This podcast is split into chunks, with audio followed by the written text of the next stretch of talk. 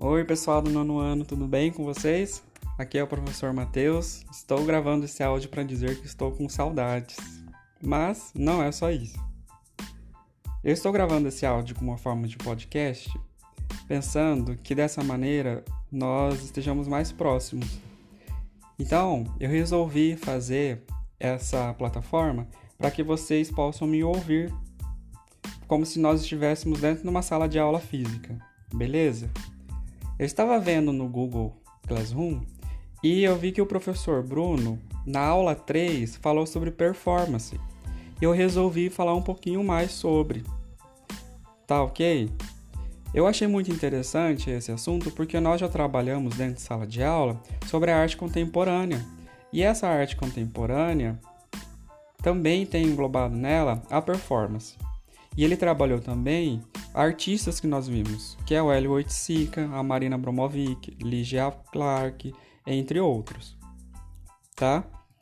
Eu vou falar rapidinho aqui para vocês, para ser mais curto, porque eu sei que é cansativo todo esse material que vocês estão tendo conhecimento. Essa educação remota está fazendo com que a cada dia tenha uma novidade e eu estou tentando fazer o mais simples possível para vocês, para que vocês não sejam prejudicados e que nós tenhamos uma educação é, real. E por isso que eu estou aqui passando por cima da minha vergonha, que eu não gosto de gravar áudio, eu me sinto muito envergonhada, mas estou fazendo isso especialmente para vocês, meus alunos do nono ano. Beleza? Então, vamos lá. A performance, galera, é uma modalidade artística híbrida o que, que é isso? Isto é que pode mesclar diversas linguagens como teatro, música e artes visuais. Ela também está relacionada ao rapping. Muitas vezes os termos são descritos como sendo a mesma coisa, performance e happening.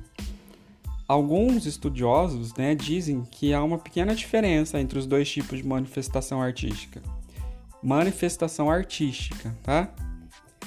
E essa performance seria quando o artista apresenta uma cena em que normalmente utiliza seu corpo como suporte enquanto os espectadores observam. Já no happening, o público costuma participar também da ação.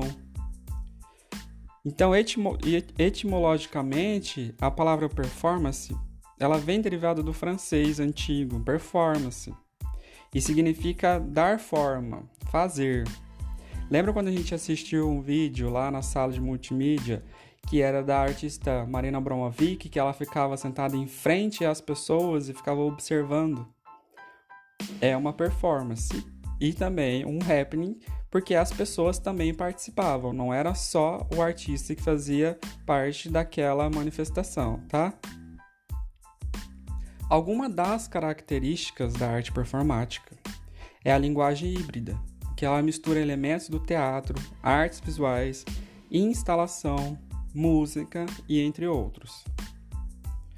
Outra característica é que não tem lugar apropriado para acontecer. Pode ocorrer tanto em museus, galerias, instituições, quanto em ambiente urbano e, ou público em shoppings, em ruas, em qualquer lugar. Outra são registros da ação que podem ocorrer por meio de fotografias e vídeos.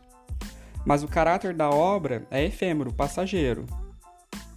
E a outra característica também é que o corpo é como um instrumento de ação artística, o corpo do artista.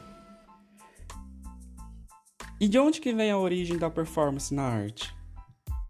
No universo das artes, esse tipo de fazer artístico surge a partir da segunda metade do século XX, tá? em decorrência da, de desdobramento da pop art e da arte conceitual nos anos 60 e 70. Isso porque, galera, a arte contemporânea ela desponta como uma nova maneira de produzir e apreciar a arte.